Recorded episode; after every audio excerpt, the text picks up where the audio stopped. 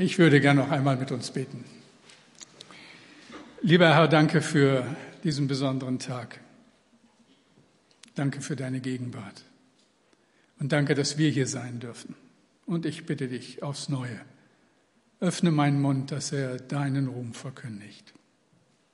Danke dafür. Amen. Der dritte Advent, ihr Lieben, Weihnachten naht und damit ja die Erinnerung, dass Gott gekommen ist. Und der dritte Advent auch Erinnerung daran, dass Jesus wiederkommen wird, um endgültig Frieden zu schaffen und Gericht zu halten über allem Unrecht in dieser Welt. Ein Adventslied von Jochen Klepper begleitet uns durch diese Wochen und es trägt die Botschaft, das Ende der Dunkelheit ist absehbar. Der helle Morgenstern kündet das Ende der Nacht an. Die Nacht ist vorgedrungen, der Tag ist nicht mehr fern. Jesus ist es und mit ihm bricht eine neue Zeit an. Schuld wird vergeben und wir dürfen kommen und diese Vergebung annehmen. Ihr erinnert euch hoffentlich, Moritz hat darüber gepredigt vor 14 Tagen. Wir haben gehört, was das damals mit den Menschen gemacht hat, wie die Hirten überrascht wurden, ihre Herde verließen, um dem einen Hirten zu begegnen. Die Nacht ist schon im Schwinden, macht euch zum Stalle auf. Ihr sollt das Heil dort finden, das aller Zeitenlauf von Anfang an verkündet, seit eure Schuld geschah. Nun hat sich euch verbündet, den Gott selbst ausersah. Wir haben von den Engeln gehört, die nach langer Vorbereitungszeit nun endlich loslegen durften. Markus hat uns das eindrücklich geschildert vor einer Woche. Und nun, die Nacht ist vorgedrungen. Ja, aber es ist noch nicht Tag. Und deshalb die Überschrift über dieser dritten Predigt in dieser Predigtreihe zum Advent, die Dunkelheit dieser Welt. Noch leben wir ja von den Vorboten einer neuen Zeit, einer neuen Erde und eines neuen Himmels. Und noch scheint die Dunkelheit unüberwindlich. Und das so lange schon. Jochen Klepper war mit Johanna Stein verheiratet, einer jüdischen Witwe, die ihre beiden Töchter Brigitte und Renate mit in die Ehe brachte. Ende 1942 scheiterte die Ausreise der jüngsten Tochter ins rettende Ausland und die Deportation der Familie stand unmittelbar bevor. Überdies musste Klepper nach einer persönlichen Auskunft durch den Reichsinnenminister Wilhelm Frick davon ausgehen, dass Mischehen zwangsweise geschieden werden und damit auch seine Frau die Deportation drohte.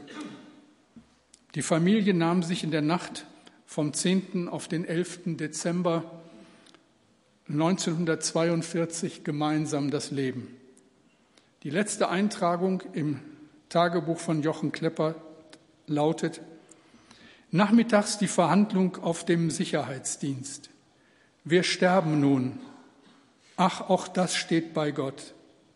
Wir gehen heute Nacht gemeinsam in den Tod. Über uns steht in den letzten Stunden das Bild des segnenden Christus, der um uns ringt. In dessen Anblick endet unser Leben. Ich werde die Konsequenz, die Klepper aus seiner Lage zog, nicht kommentieren. Das steht mir nicht zu. Was habe ich für eine Ahnung, was diese dunkle Zeit in unserem Land mit den Menschen damals gemacht hat? Gott spricht das letzte Wort. Aber was für eine Dunkelheit hatte unser Land bedeckt, wie hoffnungslos die Lage unzähliger Menschen. Und es ist nun die vierte Strophe in diesem Lied von Jochen Klepper, die so wie ein prophetisches Wort in diese Zeit hineinspricht und die bis heute nachklingt. Nochmal die vierte Strophe, hier der Text. Noch manche Nacht wird fallen auf Menschen Leid und Schuld, doch wandert mit uns allen der Stern der Gotteshuld. Beglänzt von seinem Lichte hält euch kein Dunkel mehr, von Gottes Angesichte kam euch die Rettung her. Noch manche Nacht wird fallen. Und ich erinnere nun an drei, die für unzählig viele andere Namen stehen und deren Bilder ihr gerade schon gesehen habt. Und sie stehen für die wohl dunkelste Zeit die unser Volk je erlebt hat. Da ist zunächst Paul Schneider. Der Pfarrer der bekennenden Kirche wurde bereits 1937 ins KZ Buchenwald gebracht. Als er bei einem Fahnenappell anlässlich des Führergeburtstages am 20. April 1938 den Hitlergruß verweigerte, wurde er öffentlich mit Stockschlägen bestraft und in eine Einzelzelle gesperrt. Trotz schwerster Misshandlungen unterließ er es auch weiterhin nicht, aus dem Gefängnis heraus das Evangelium zu verkünden. Am Ostersonntag zog er sich trotz größter Schmerzen an den Gitterstäben seiner Zelle hoch und rief den Tausenden von Häftlingen draußen auf dem Appellplatz zu, Kameraden, hört mich, hier spricht Pfarrer Paul Schneider. Hier wird gefoltert und gemordet. So spricht der Herr. Ich bin die Auferstehung und das Leben. Weiter kam er nicht. Massive Stockschläge ließen den Prediger von Buchenwald wieder verstummen. Am 18. Juli 1938 wurde er vom Lagerarzt mit einer Spritze Strophantin ermordet. Da ist Sophie Scholl. Sophie Scholl wurde als Mitglied der Weißen Rose am 20. Februar 1943 mit der Guillotine enthauptet. Sie und ihr Bruder waren entdeckt worden, als sie Flugblätter gegen das Naziregime verteilt hatten. Am 15. Juli 1942 schrieb sie dieses Gebet in ihr Tagebuch. Ich bitte dich von ganzem Herzen, zu dir rufe ich, du rufe ich, wenn ich auch nichts von dir weiß, als dass in dir allein mein Heil ist. Wende dich nicht von mir, wenn ich dein Pochen nicht höre, öffne doch mein taubes Herz, gib mir die Unruhe, damit ich hineinfinden kann zu einer Ruhe, die lebendig ist in dir. O, ich bin ohnmächtig, nimm dich meiner an und tu mit mir nach deinem guten Willen. Ich bitte dich, ich bitte dich. Und da ist Dietrich Bonhoeffer. Er wurde am 9. April 1945 von den Nazis ermordet. Ein Mitgefangener hat seine letzte Botschaft aus dem Gefängnis aufgeschrieben. Sie lautet, Sag ihnen, dass dies für mich nicht das Ende, sondern der Beginn ist. Drei Zeugen aus dieser so dunklen Zeit. Noch manche Nacht wird fallen auf Menschen, Leid und Schuld. Und wie viele Nächte ist das her? Was ist in all den Jahrzehnten in all den Jahrhunderten seit der Weihnachtsnacht auf dieser armen Erde geschehen? Was geschieht gerade jetzt in Syrien, in Aleppo, im Irak, in der Ukraine, auf der Kurfürstenstraße in Berlin, in den Straßen von Bogotá, auf einer Müllhalde in Ghana? Hören wir auf ein Wort aus dem Neuen Testament von einem Mann, der um diese Dunkelheit wusste, der aber auch der Apostel der Hoffnung wurde. Es ist Petrus. 2. Petrus 1, Vers 19. Umso fester haben wir das prophetische Wort und ihr tut gut daran, dass ihr darauf achtet als auf ein Licht, das da scheint an einem dunklen Ort, bis der Tag anbreche und der Morgenstern aufgehe in euren Herzen. Vor langer Zeit lebte dieser Mann und sein Leben war der See, der See Genezareth. Er lebte vom Fischfang und Petrus war so eine durch und durch ehrliche Haut, manchmal reichlich vorlaut, strotzend vor Selbstvertrauen und ziemlich mutig. Drei Jahre lang war er der Jünger Jesu. Aber am Ende dieser besonderen Zeit erlebt dieser Mann seine dunkelste Stunde. Er verrät den Mann, dem seine ganze Treue gilt. Und wir lesen davon in Lukas 22, 61 und 62.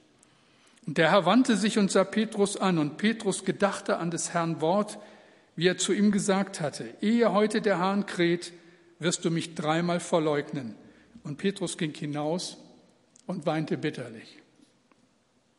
Von dem einst so treuen, starken, selbstbewussten Mann blieb nur ein Häufchen Elend übrig. Und man muss sich schon fragen, wie muss dieser Mann gelitten haben, als sie Jesus ans Kreuz geschlagen haben? Wie hoffnungslos muss er seine Situation empfunden haben am Ostermorgen? Und dann begegnet diesem Mann der Auferstandene und beauftragt ihn aufs Neue. Und er wird neben Paulus zu dem Apostel der ersten Kirche. Er erlebt die Schrecken der ersten Christenverfolgung in Jerusalem. Schlussendlich findet er bei einem Besuch in Rom den Tod als Märtyrer in der Arena von Rom. Ich denke, wenn einer etwas von dunklen Zeiten gewusst hat, dann er. Wenn aber auch einer wusste, was Hoffnung ist, dann er. Und seine Hoffnung war nicht so ein oberflächliches, wird schon wieder alles gut oder so ein Kopf hoch, sondern seine Hoffnung gründet sich in den ewigen Wahrheiten des Wortes Gottes, in den großen Linien der Heilsgeschichte, die Gott darin offenbart hat. Die Nacht ist vorgedrungen. Das Morgenrot der Welterlösung kündigt sich an. Aber ihr Lieben, es ist noch nicht da.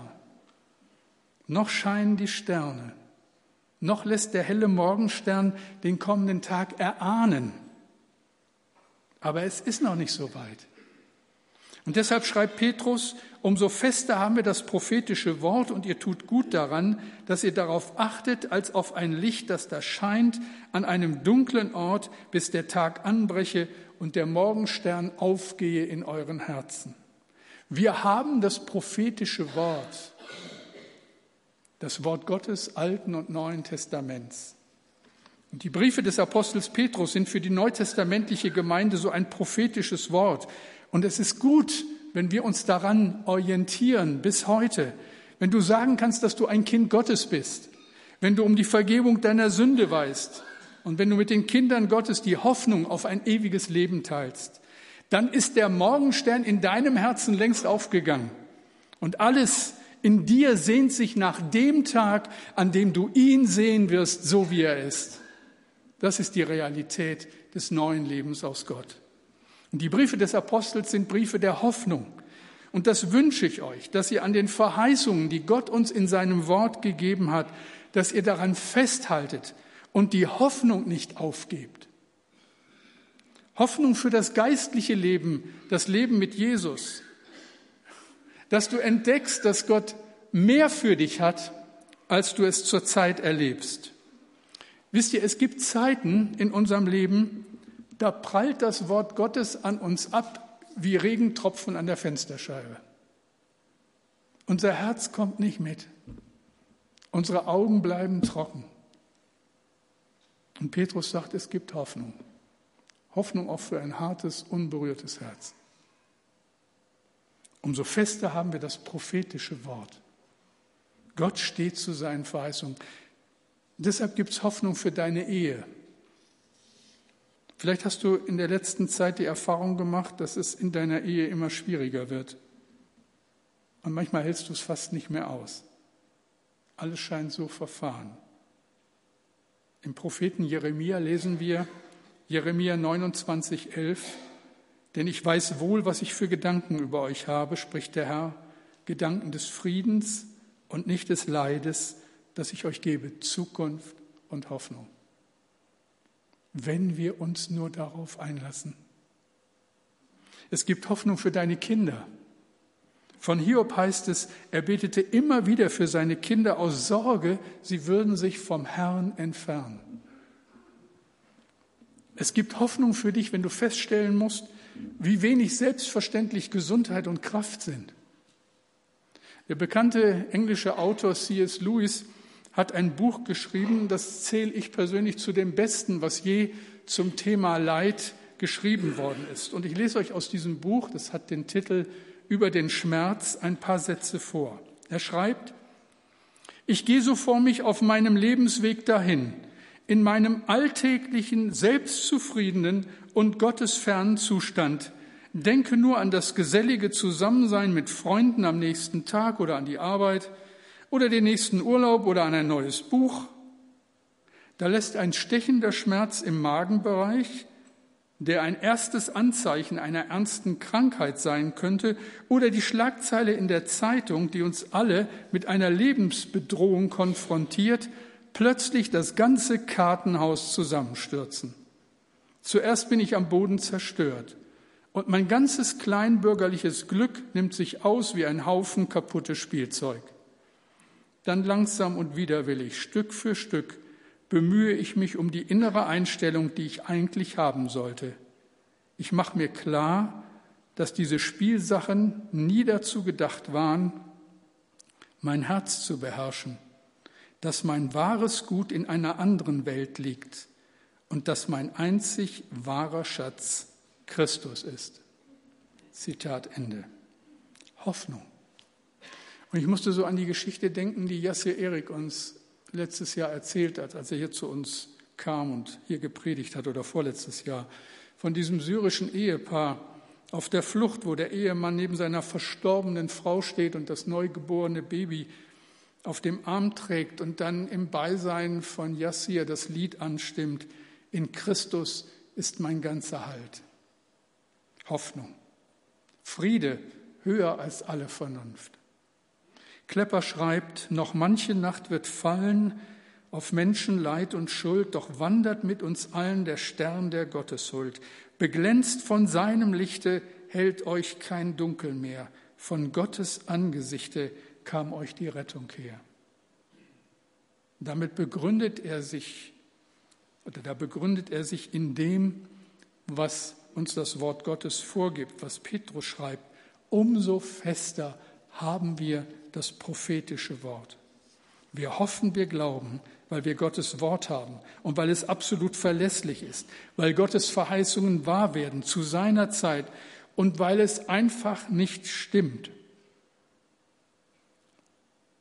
dass er nicht auf uns achtet, dass er sich nicht um uns sorgt. Vielmehr stimmt, dass er alle Tage bei uns ist, egal was uns widerfährt. Ich war in der vorletzten Woche vier Tage im Krankenhaus, wieder mal die blöden Nierensteine. Ich bin steinreich. Es gibt Schlimmeres, aber es hat mich ziemlich erwischt. Das Krankenzimmer war für viele Stunden für mich ein dunkler Raum. Dunkle Gedanken, Angst, wirre Fieberträume und dann dieses stundenlange Wachliegen. Die haben im Krankenhaus Kopfkissen, die spotten jeder Beschreibung. Ich habe mir dann mein eigenes mitbringen lassen. Aber dann an einem Morgen beim Frühstück, keine Ahnung, was da passiert ist. Aber plötzlich war das so, ihr kennt sicherlich auch solche Momente, da umgab mich in, in dieser ganzen bedrängten Situation Herrlichkeit Gottes. Und dann blieb bei Kaffee und einem Marmeladenbrot nur Anbetung. Wie lautet die ewige prophetische Zusage unseres großen Gottes, Matthäus 28, 20? Und siehe, ich bin bei euch alle Tage bis an der Weltende. Jetzt weiten wir den Kreis ein wenig, verlassen wir die unmittelbaren Bezüge zu unserem persönlichen Leben und schauen ein wenig weiter. Die Nacht ist vorgedrungen. Wo stehen wir denn heute im Weltgeschehen? In den letzten Monaten, das habt ihr alle bemerkt, hat sich sehr viel verändert. Rechter Populismus scheint so die europäischen und nicht nur die europäischen Parlamente zu erobern. Deutschland wird interessanterweise zur weltweiten Hoffnung der Demokraten. Die Zeit hat Briefe von Menschen aus aller Welt an Frau Merkel abgedruckt. Hochinteressant, die zu lesen. Die meisten davon sind sehr positiv und sie sehen in der Bundeskanzlerin die Hoffnung gegen eine politische Entwicklung, die vielen Menschen auf der ganzen Welt Angst macht. Und ich denke, unglaublich, wie schnell sich vermeintlich festgefügte Mehrheitsverhältnisse ändern können und wie schnell alles in Frage gestellt werden muss. Und gleichzeitig warnt der Astrophysiker Stephen, Stephen Hawking in einem aktuellen Interview mit der BBC vor dem baldigen Ende der Menschheit. Zu groß erscheinen ihm die Probleme, die wir Menschen mit der Umweltzerstörung, mit der wirtschaftlichen Entwicklung und mit den kriegerischen Konflikten haben, die wir überall angezettelt haben. Was sagt uns das prophetische Wort? Was lesen wir von dieser Zeit in der Bibel? In Lukas 21 spricht Jesus über die letzten Dinge und über die letzte Zeit und über das, was geschehen wird. Und ich lese euch das mal vor. Lukas 21, 25 bis 28. Zu dieser Zeit werden Zeichen an Sonne, Mond und Sternen Unheil verkünden. Die Menschen fürchten sich und wissen nicht mehr weiter, weil Sturmfluten und Katastrophen über sie hereinbrechen. Ungewissheit und Angst treiben sie zur Verzweiflung. Sogar die Kräfte des Weltalls geraten durcheinander. Doch dann werden alle Völker sehen, wie der Menschensohn in den Wolken mit großer Macht und Herrlichkeit kommt. Deshalb, wenn ihr dies, wenn sich dies alles ereignet, dann seid zuversichtlich mit festem Blick und erhobenem Haupt, denn eure Befreiung steht vor der Tür. Wir haben keine Ahnung, wann diese Verheißung zeitlich in letzter Konsequenz eintritt. Aber wir wissen um die darin enthaltene Hoffnung, ihr Lieben. Wenn dies alles sich ereignet, dann seid zuversichtlich mit festem Blick und erhobenem Haupt, denn eure Befreiung steht vor der Tür. Ich werde nie vergessen, wir hatten in der Benningsenstraße, als die Gemeinde noch dort war, ein älteres ostpreußisches Ehepaar. Und dass sie aus Ostpreußen kamen, das merkte jeder. Und Vater Jodeleit äh, ließ keine Gelegenheit aus, immer mal wieder, wenn irgendwie die Sprache auf das Weltgeschehen kam, zu sagen in seiner ostpreußischen Sprache, erhebet eure Häupter, weil sich eure Erlösung naht. Das war für ihn eine feste Nummer in seiner Vorstellung von letzter Zeit. Unsere Hoffnung ist lebendig. Wir trauen ihm alles zu, singen wir übrigens immer mal wieder. Ja, aber, so höre ich meine eigene kritische Stimme. Was gibt mir den Anlass, so zu hoffen? Worin liegt denn der Grund unserer Hoffnung?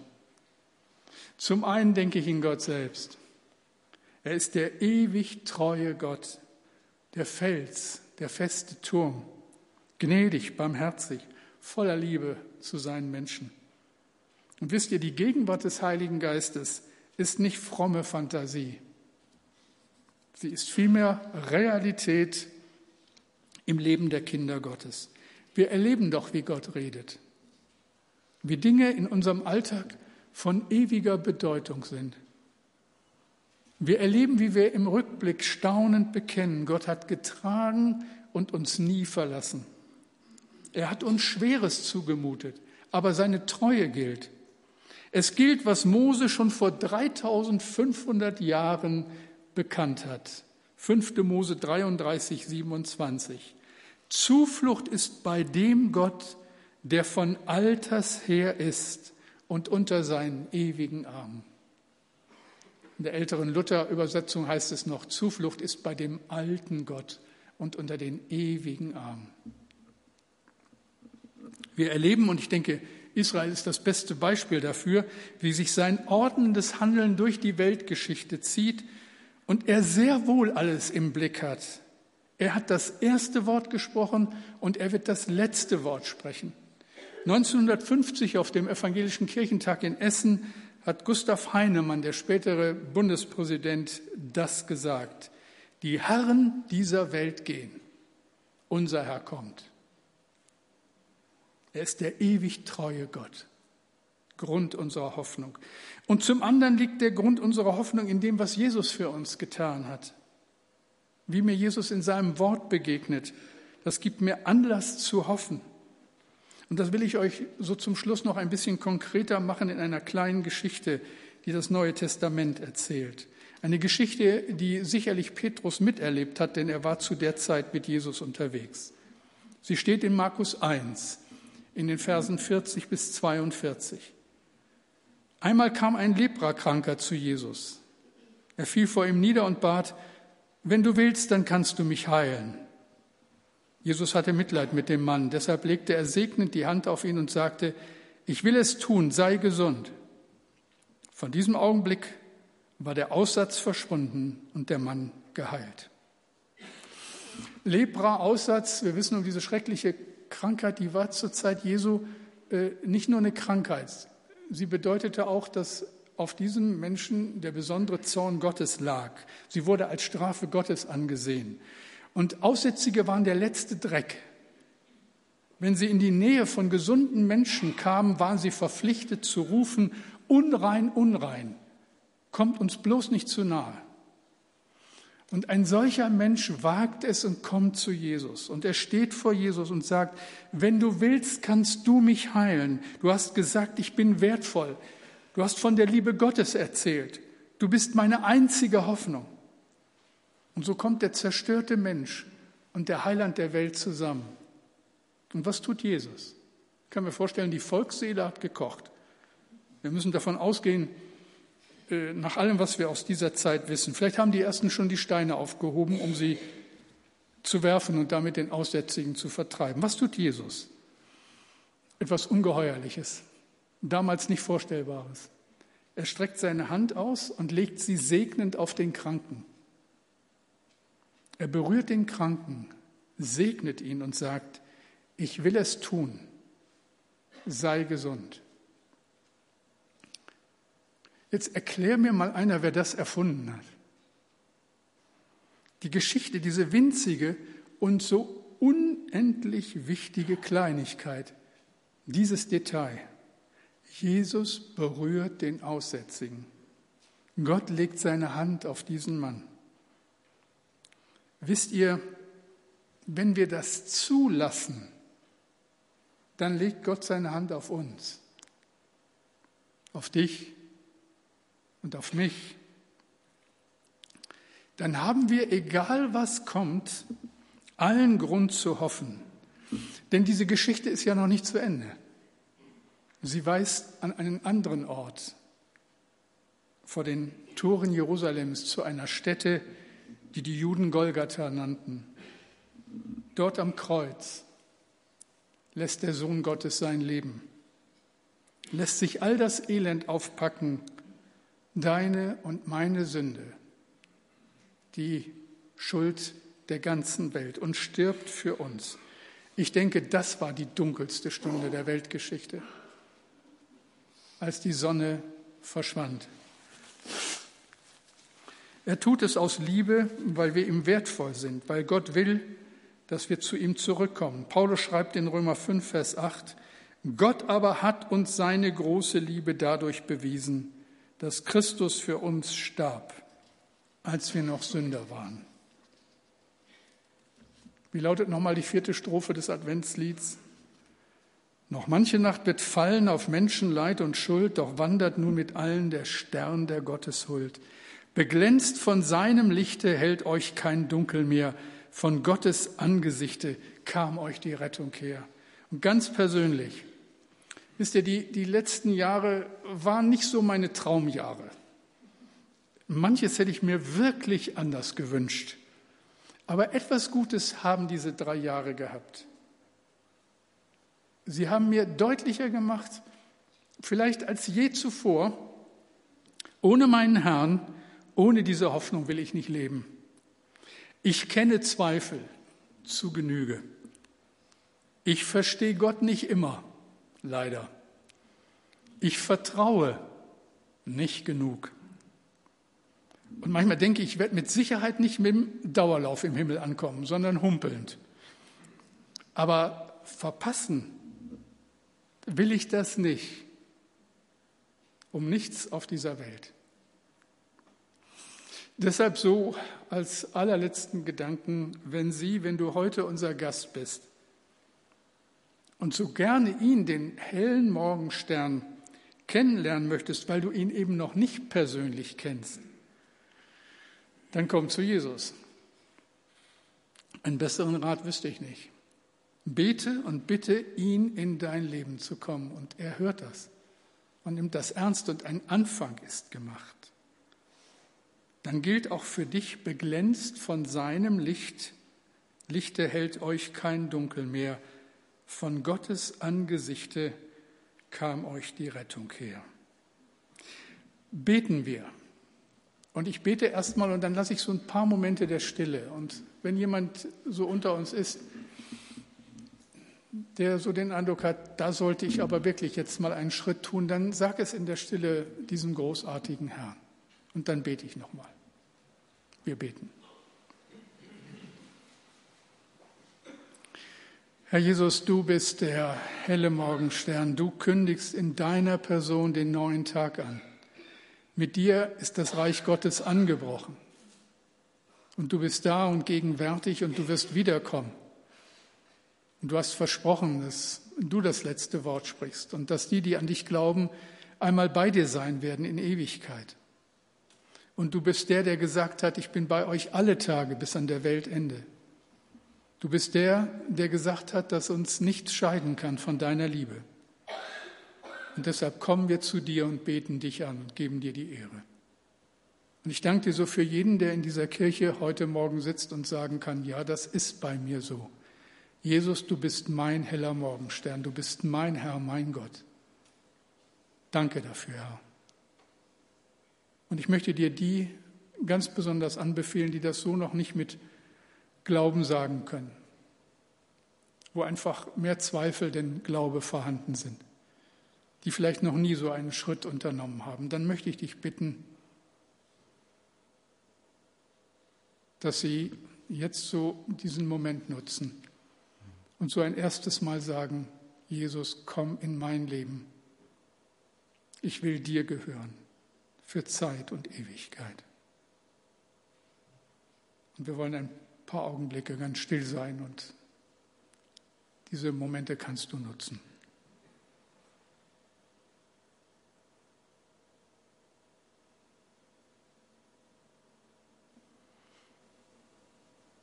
Und so danke ich dir, du großer Gott, dass du es bist, der kommt und der alle Hoffnung hat, die wir brauchen.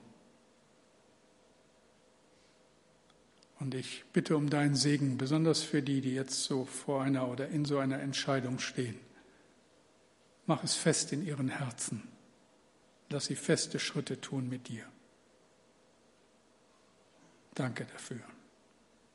Danke für deine Gegenwart. Amen.